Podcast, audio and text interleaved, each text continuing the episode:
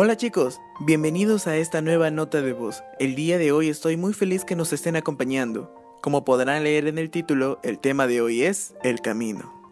Y para empezar vamos a abrir nuestras Biblias en Salmos 119.1, que dice, Bienaventurados los perfectos de camino, los que andan en la ley de Jehová.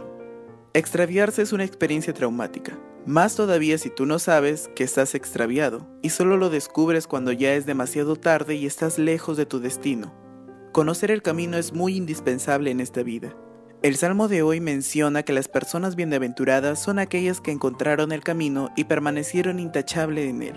Actualmente vivimos en un mundo donde hay muchos caminos, que de una u otra manera todos te prometen llevarte la felicidad, pero la mayoría son caminos mentirosos, falsos y peligrosos. Probablemente tú hayas elegido más de una vez el camino equivocado, para luego darte cuenta que has perdido grandes oportunidades.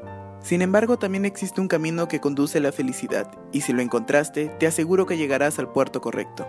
A pesar de que Dios trata de ayudarnos a tomar la mejor decisión y el camino correcto para nuestra vida, lamentablemente muchos siguen escogiendo el camino ancho.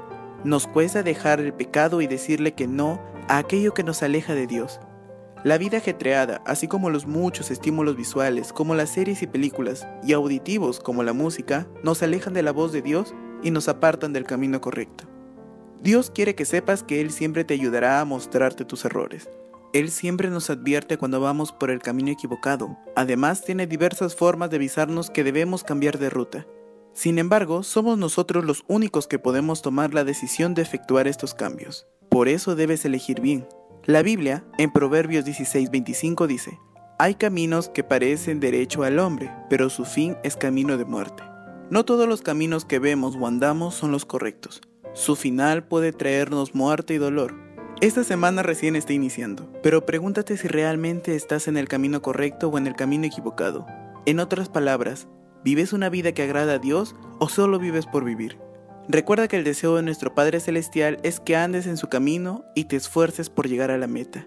Y antes de continuar en este día, no olvides de meditar en Salmo 119.1. Bienaventurados los perfectos del camino, los que andan en la ley de Jehová.